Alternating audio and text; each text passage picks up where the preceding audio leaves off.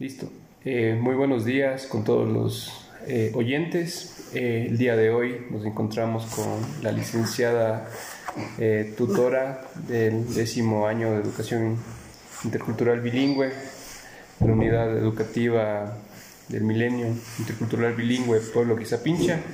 Estamos con la licenciada Rocío Calero, en cual con ella vamos a tener una conversación eh, acerca de la temática o la problemática que genera la nueva modalidad de, trabajo en, la virtualidad.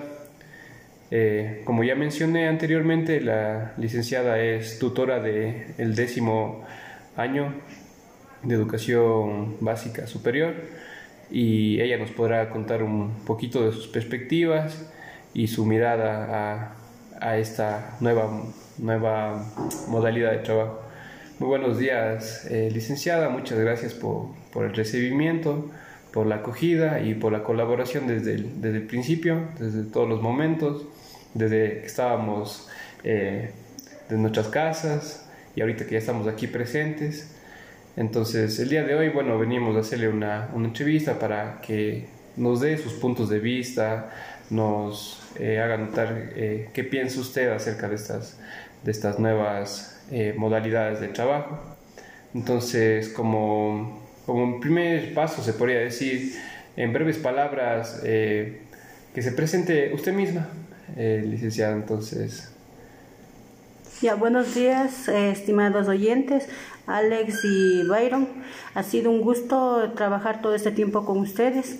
Eh, mi perspectiva dentro de lo que compete a estas clases virtuales, inicialmente igual para el docente también fue un cambio y peor aún para los estudiantes, que muchos de ellos no, no conocían las herramientas tecnológicas. Debido a esto tuvieron que aprender. Igual los docentes no, no teníamos el manejo usual de esas herramientas. Igualmente teníamos que aprender y seguirnos capacitando para el futuro. Listo, entonces aquí tenemos una lista de preguntas, la cual está relacionada con el tema y la cual iremos profundizando, iremos viendo la pregunta y profundizando eh, conforme usted vaya respondiendo. La primera pregunta dice, ¿de qué manera le ha afectado a usted el, el, cambio del, del, proceso educativo que llevamos ahora ya? Bueno, a mí me ha afectado en que en la manera de trabajo, por ejemplo, yo doy matemáticas, entonces fue un cambio drástico porque a mí me gustaba explicarles a los chicos los ejercicios en la pizarra y ahorita tengo que explicarles en una pizarra digital. Entonces sí fue un cambio para mí. Igualmente el cambio también fue por lo que ya tenemos que estar constantemente en la, en la casa, eh, varias cosas inciden, por ejemplo las tareas del hogar, las tareas del trabajo mismo. Listo, entonces eh, viéndole de, de manera, por ejemplo, usted que es tutora del décimo año de educación básica, eh, también de qué manera le afectó este trabajo, el trabajo que tiene usted de, dirigir, este, de ser tutora de décimo año. Bueno, este, yo tengo a cargo 21 estudiantes.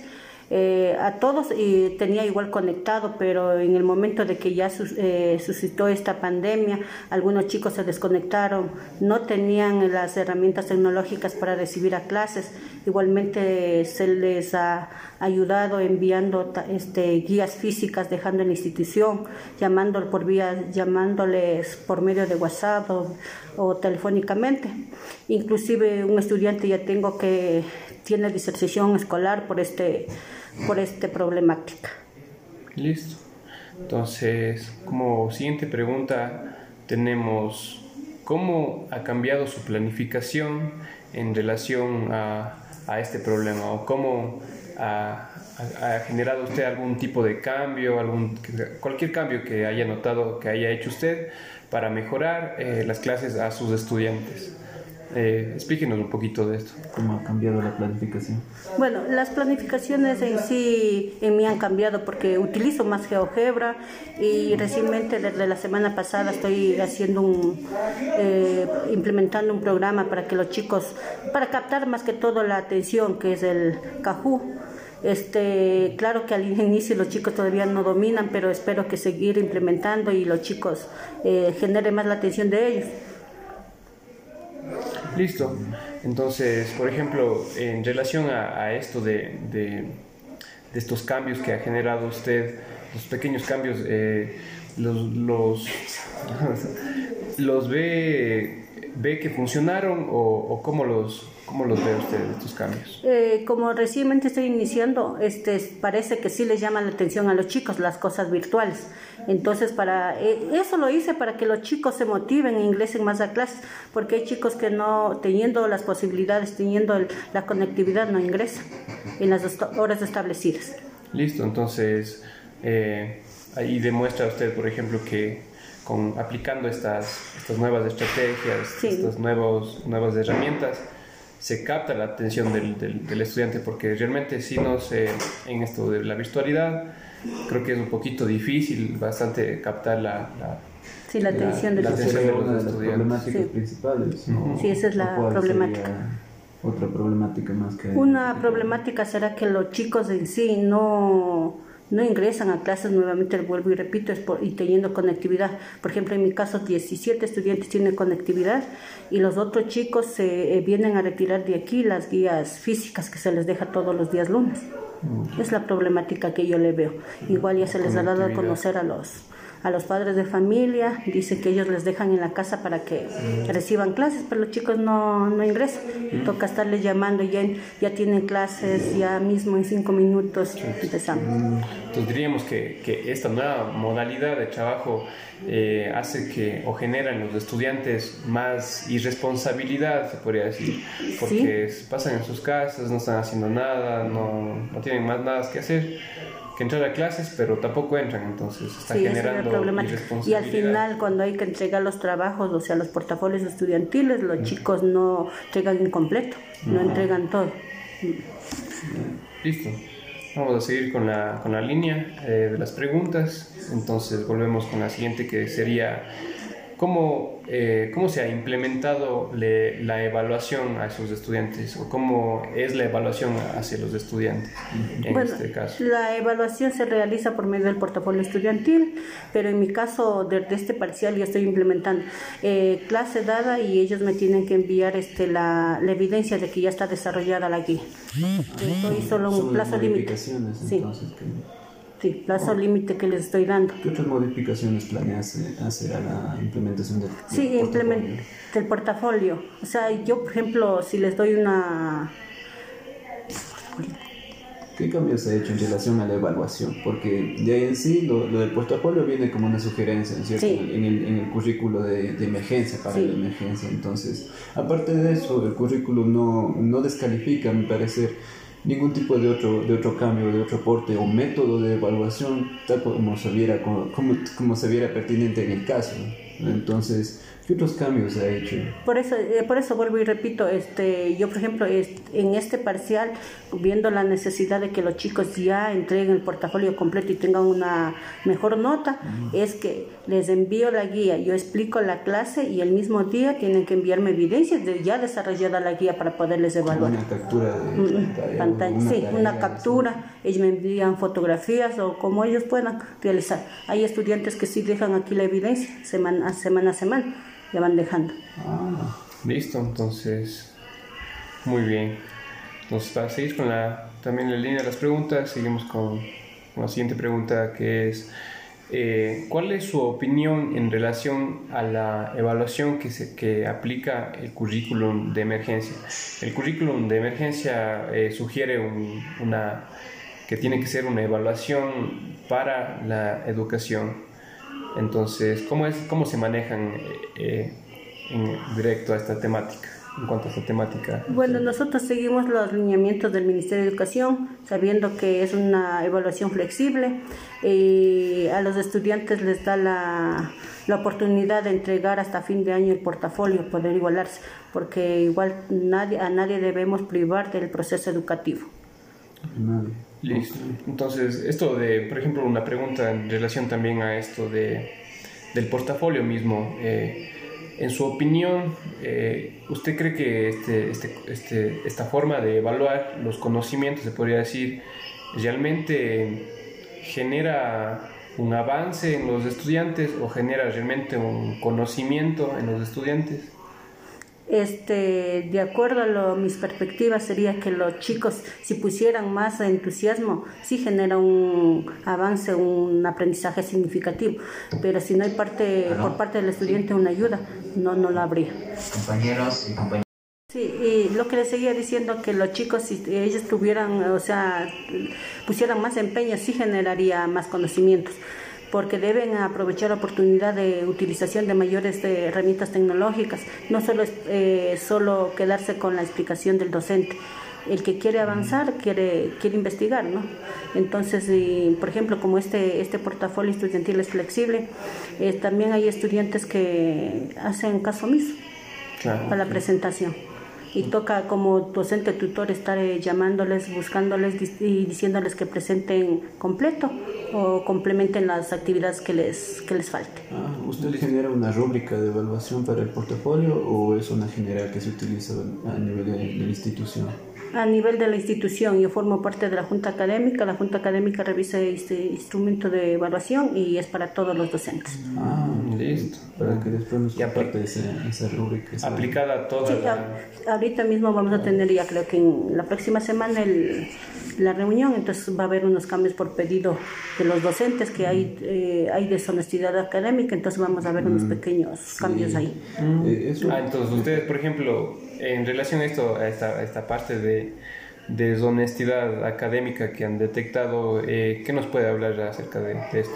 De que los chicos, no sé si es porque eh, no tienen tiempo o no quieren hacer, pero copian trabajos que no son de ellos y entonces y eso son una realmente una problemática y por ejemplo ha habido bastante el caso justamente en el, en el proyecto de evaluación que correspondía al examen, que reemplazaba el examen del trimestre Ah, entonces hubo deshonestidad académica. Sí, justamente, justo en mi, justo en mi curso eh, hubo dos, entonces igual, igual tuve que hacer una, una junta extraordinaria donde que los chicos igual se les, se les dio la sanción respectiva. Ah, ok, entonces... a los chicos. Por ejemplo, si yo necesito enseñarles el área del el área de un perim, el área de una qué sé yo, de algo, y yo le digo que mida su habitación, o sea, lo que ellos tengan a la mano, o con el material que ellos tengan a la mano. Ahí va contextualizada cada estudiante. Claro. No sé, yo estoy hablando con los chicos de adaptación, que ahí con los otros chicos igual se le hace con términos dosificados para que puedan entender la guía y no muchas actividades. según el... Y esta parte de la educación intercultural bilingüe, lo de la segunda lengua, ¿cómo se ha ido trabajando? ¿O se ha pasado a una especie de segundo plano? Ya, por ejemplo, los chicos aquí tienen ya horas de eh, como es de lengua de la nacionalidad. Igual las guías que nosotros nos, eh, o sea, el formato ya está traducido en quichua, o sea, la parte, por ejemplo, verificación y lo que está en quichua. Yo no soy, yo soy este mestiza, no domino el quichua, yo apenas el 25%, creo que las palabras básicas, entonces igual yo este cuando entro a clases a veces les voy a ser honestas cuando me acuerdo yo sí les digo ajipunja o sea como saludo así cosas básicas yo Mm. Ok. Que de ahí el, interés es que los estudiantes, aparte de, no perder un nivel académico, pues también se revitalice un poco lo que es la esencia cultural. Ah, por, ya, sí, por eso este, que por eso es que por ejemplo aquí en la institución cuando es este el Paucarraimi, el Cuyarraimi, igual se es unas festividades ancestrales, igual hay esos eventos para los chicos. Y por ejemplo, ahora, ahora en, estamos de manera ya no presencial, de manera virtual, eh, ¿cómo, ¿cómo, lo tomaron estos? Por ejemplo, que antes celebraban estas, estas fiestas, era para fomentar la cultura también, para fortalecer la cultura en los chicos, y está bien porque en presencialidad había cómo hacer eso, se veía bonito, a los eh, chicos también les inculcaban valores que son de la, de la nacionalidad. Y ahora, ¿cómo, cómo ve este, este, este tema? ¿Se ha perdido? ¿O, eh, cómo, cómo, piensa que se debería trabajarlo? No, no se ha perdido porque igual se le está incentivando. Si nosotros eh, tenemos el, el, evento del Pauco Arraim, igual se lo hace virtual. Este, se, eh, se graba un video, igual se comparte a los chicos, se hace un programa donde que los chicos participan. Y entonces no se pierde, igual se les hace se les hace el programa tal como era en forma presencial para los chicos. Okay. Mediante una, mediante una reunión en Zoom. Sí, ah, sí. ok, ok. Sí, sí se les hace a los chicos. Yo tenía una pregunta en relación a la evaluación. Tengo miedo a sus preguntas. eso le iba a decir en el... No, pero eso no. Eso no va. Ya, ya. A ver, dígame, dígame. Eh, Era más sobre la, la evaluación. ¿Qué, ¿Qué modificaciones aparte haría usted? Porque ya, ya, ya hemos visto que, le, que añade ciertas cosas al portafolio para compra- comprobar efectivamente. Usted eh, ha trabajado en, por ABP, por, por aprendizaje basado en proyectos.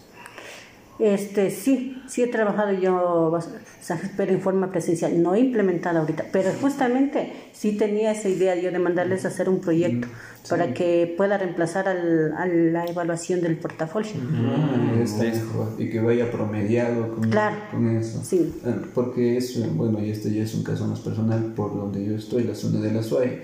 Al- Algunos docentes ya han empezado con esta parte y como yo tengo hermanos, claro, que aún siguen en, esta modalidad virtual, a muchos de ellos ya les han mandado hacer eh, diferentes proyectos en relación a la tierra, ciencias naturales o, en video, en matemáticas, etcétera. Ya cada uno tiene un proyecto, un proyecto que el estudiante debe ir haciendo. Y al menos a mis hermanos veo que esos proyectos no solamente les va durando un día, sino que van así a través de los días y ven la evolución de ese proyecto. Entonces, eh, tal vez sea una pequeña sugerencia. ¿Qué piensa ¿Qué hacer sobre? Sí, está muy buena la sugerencia y sería de implementar eso para que promediar, como usted dice, en el portafolio y entonces con eso eh, generar pues que la, la nota de los chicos sea mayor, puntaje. sea mayor. Además de eso, como se va a tener evidencia de lo que es el ABP, lo que se requiere un resultado, entonces con eso ya se corrobora un poco de que el estudiante ha tenido un fase, una fase de aprendizaje. todo un proceso? todo un Claro. proceso. Ah, fan- fantástico, es muy, muy interesante. Em, Listo. En relación a, a la anterior pregunta donde le había eh, preguntado, valga la redundancia, eh, ¿qué opina acerca de la, de la, o sea, aspectos buenos que genera la, la aplicación de la tecnología en la educación? Ahora queremos enfocarnos en los aspectos negativos que usted ha detectado eh, en esto de la aplicación de la tecnología en la educación, en específicamente su caso. Bueno, eh, yo he detectado en cosas negativas de que muchos estudiantes no saben, no sabían y a algunos les falta por, eh, eh, por aprender el manejo de diferentes herramientas. Y otra que, más que todo, es la falta de conectividad en todas las comunidades de aquí, de lo que concierne al, al cómo es a la parroquia Quizapincha. No todas las comunidades tienen acceso o si no tienen bajo internet o simplemente no hay señal. Listo. ok. Eh, como últimas preguntas, ya tenemos. eh, Mm, Yo tengo una pregunta. Ahora ya ha pasado un año desde que se decretó la emergencia y que todos vamos a. de que en este, de que en este periodo vamos a, a, a- ponernos en cuarentena. Ya vamos a un año de eso. ¿Cómo, cómo ha visto que ha cambiado el, trato- el uso de las, de las mecánicas o de la tecnología con sus estudiantes? Antes de la pandemia, antes de cuando se venía a clases presenciales, ¿los estudiantes sí conocían el uso de estas eh, herramientas? ¿O al igual que los docentes tuvieron que adaptarse y empezar a utilizar estas nuevas, estas nuevas estrategias? ¿Ha visto un avance en relación a eso? En el uso de la tecnología por parte de los estudiantes. Este, si bien es cierto, voy a tomar una de sus palabras que dice, eh, los chicos también teni- han tenido y han debido adaptarse a las nuevas, a, las- a los nuevos cambios. Entonces hay chicos que en verdad no tenían teléfono y los padres han tenido que comprarles para que no se atrasen de las clases. Ya, entonces, y, igualmente yo algunas cosas que no sabía manejar, igual tuve la necesidad, entonces de hecho, de aprender muchas herramientas para que los chicos, como les dije, que esa, esa nueva aplicativo que estoy implementando, claro que a mí me costó, igual me explicaron, pero para generar el, captar la, como es la atención de los chicos, toca aprender. Ah, usted se ha actualizado al igual que los propios estudiantes. ¿Esto podría ser considerado una oportunidad?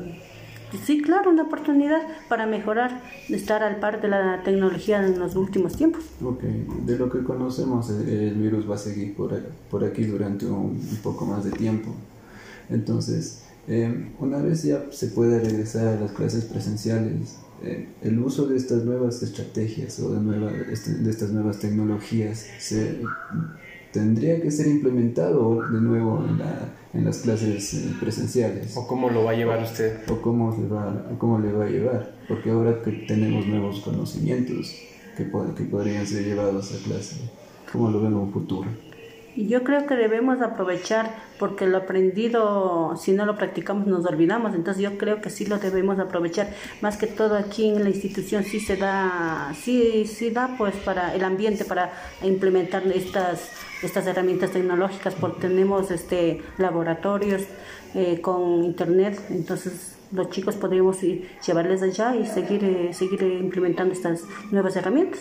Las, herramientas como el Kahoot o el GeoGebra. Sí, el GeoGebra que manejo con lo que es funciones, generalmente con los chicos de, de DESI. Oh, Entonces hay esa oportunidad de un avance, de un avance en la metodología a nivel de Sí, pero igualmente antes de la pandemia yo sí les eh, sí he trabajado yo con los chicos con GeoGebra. Sí, sí he trabajado. Igual la compañera de que trabaja en bachillerato igual implementa GeoGebra. Sí, ya, veníamos nosotros utilizando este programa. Ya, como última pregunta eh, es acerca también de la evaluación. Eh, ¿Cómo piensa o cómo cree usted que se podría mejorar eh, la, la, evaluación en los estudiantes? específicamente en su caso y específicamente aquí en el contexto de la escuela. Bueno, lo que es la evaluación, me gustaría que también lo podríamos hacer en, mediante un aplicativo para captar si es que hay conocimientos significativos o no, o donde hay una o, determinar dónde hay una falencia para realizar un refuerzo académico. Entonces, por ejemplo, eh, aquí yo diría, por ejemplo, eh, para mejorar la, la, la, evaluación de ahora que, por ejemplo, está, se está haciendo el portafolio eh, entonces, ¿cómo se podría mejorar hasta la presentación? Entonces, ¿qué opinaría usted si, si, si, si, si hiciera eh, también de forma digital este, la presentación de este, de este portafolio, donde los estudiantes tengan la, la oportunidad de lo mismo que hacen de manera físico, hacerle digital? Entonces, ¿qué opina acerca también de, de esta propuesta? Sí, sí, sí, está muy bien. Igual si la hemos, implementado, que los chicos entreguen el portafolio en forma digital y debido a eso también ha habido las este, este la deshonestidad académica. Listo. Ah, tipo de universidad en la cual copian un documento y cambian el nombre sí, Sí, pero como igual se revisa cada docente, entonces sí, sí hubo, sí se detectó esta falencia. Sí, o sea, el, plagio no Por ejemplo, en los chicos, en los chicos que tengo con necesidades especiales, que nosotros hacemos la adaptación, igual se hace una evaluación con material concreto, con cosas vivenciales. Mm, tiene que ser adaptada, adaptada para ellos. Sí. También es de forma sí. virtual. Sí, virtual a los chicos, pero generalmente los chicos que tienen necesidades especiales vienen a retirar las guías físicas. Ah, los propios padres de familia. Sí, los padres son los que vienen a retirar, sí. Ah, ok. Listo. Ah, creo que debería compartirnos así un par de ejemplos de ese, de ese tipo de guías. Yo, yo manejo esas guías, yo tengo. Eso para tener